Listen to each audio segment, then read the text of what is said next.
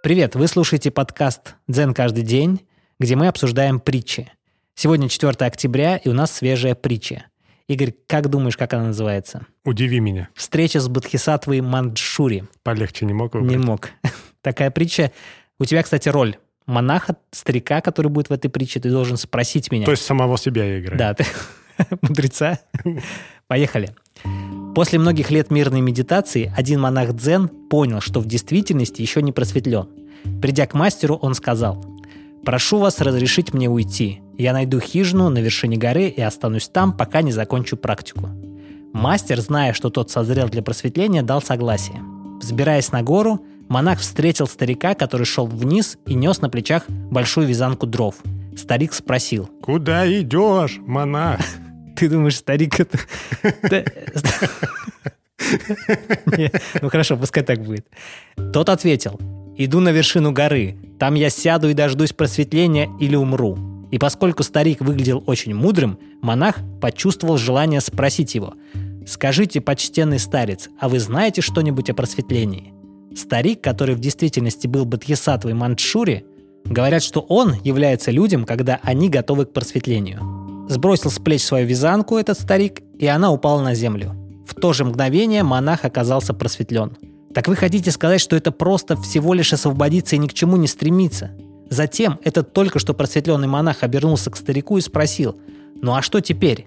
В ответ старик нагнулся, снова подобрал вязанку и зашагал к городу. Вот такая притча. Сложная и длинная притча. Сложная и длинная притча. Ну давай, какие у нас водные данные? У нас есть монах, который был готов к просветлению и сказал своему мастеру, что он к этому готов, но хочет уйти в горы, помедитировать и все-таки достигнуть просветления, то есть продолжить свою практику удаленно от монастыря. А почему, чтобы достичь просветления, надо куда-то уходить? Ну, вот он так решил. Ну, то есть это не обязательно? Надо понимать, что мастер, который дал согласие на то, чтобы этот монах ушел, он как бы понимал, что монах созрел для просветления, Готов. да, ему нужно просто вот какое-то действие еще совершить, попрактиковаться, и вот все будет. И здесь у нас еще один персонаж встречается в притче, это Бодхисаттва Маншури. Надо сказать, что бодхисаттвы в дзене, в буддизме считаются существа, которые могут воплощаться там, в людей, или люди, которые помогают другим достичь просветления. То есть они уже, по сути, просветленные сами. Да. Есть большая колесница, есть малая колесница. Это вот колесница, это когда выход из колеса сансары. То есть разные школы буддизма. Угу. Как, наверное, могу ошибаться, как Ветхий и Новый Завет, к примеру. Ну, понятно. И если раньше все эти вот буддисты, они достигали нирваны, выходили из колеса сансары, и все. Как бы до остальных им было все равно. То новая школа буддизма, она подразумевала, что если ты достиг просветления, ты можешь остаться в этом мире и помочь другим перейти на другую сторону, то есть достигнуть нирваны. А. Новая школа буддизма подразумевает, что просветление может достигнуть каждый. Не обязательно жить в монастырях, не обязательно жить вообще там в Японии или в Китае или в Индии – то есть ты просто достигнешь просветления, потому что ты человек, который это может сделать в любом случае. Понятно, что бодхисаттвы — это вот такие вот люди. Тот, кто помогает другим достигнуть просветления. Так вот, этот старик что сделал? Он сбросил себя вязанку, которую нес. И в этот момент монах достиг просветления. Но достиг ли он его? Я думаю, что он бы ни с чем не спутал момент просветления. Ты же ни с чем не спутаешь оргазм. Я не, сейчас не сравниваю просветление с оргазмом, но ты же не спутаешь оргазм, правильно? Ну да. Так вот. Я на минутку задумался, спутаю ли я или нет. Ну так вот. Давай представим, что просветление сравнимо с оргазмом. Хотя мы не можем утверждать это вот так. Ну да, мы же не просветленные. Просто я имею в виду, что есть вещи, которые ты не сможешь спутать никогда. Так вот, он, значит, достиг просветления, он это понял, осознал и спросил, так это вот так вот все просто? А что дальше? К чему стремиться, вот он сказал. А, ну я немножко не так понял. Во-первых, ты говоришь, ни с чем не спутаешь просветление, но может возникнуть такая ситуация, что мы не сможем понять, когда это просветление произошло, потому что у нас не было опыта такого. Мы не знаем, что это такое. Оргазм, вот ты сравнил, мы-то знаем. Мы понимаем, что это, и ты потом его уже не спутаешь ни с чем, потому что ты его когда-то испытал и понял, что это оргазм. А просветление-то как? Как с этим Ну, быть? я согласен, да. Наверное, мой пример был неудачным, возможно. А с другой стороны, я просто хотел показать, что, скорее всего, если этот монах практиковал очень долгое время, то он примерно понимал, к чему стремиться. И просветление, как мне кажется, это такой момент, который, ну, ты не спутаешь ни с чем. Это как, ну, это как будто бы аксиома. Ну, хорошо. Представить, как это будет, наверное, можно. Я думаю, что он не мог это бы представить, но когда это произошло, он четко понимал, что это произошло. Ну, потому что он в контексте. Ну, возможно. И потом он спросил, так это все так просто? То есть, получается, для него это было сложно. То есть он думал, что это что-то сложное. Мгм. Поэтому он ушел из монастыря, поэтому он пошел в горы, думал, что он именно там достигнет просветления. А тут ему встретился человек, старик, который встречается только тем людям, которые готовы к Но просветлению. этот об этом не знал, что это. Ну, конечно, да. Мгм. Вот он достиг просветления и говорит, ну что, стремиться не к чему больше.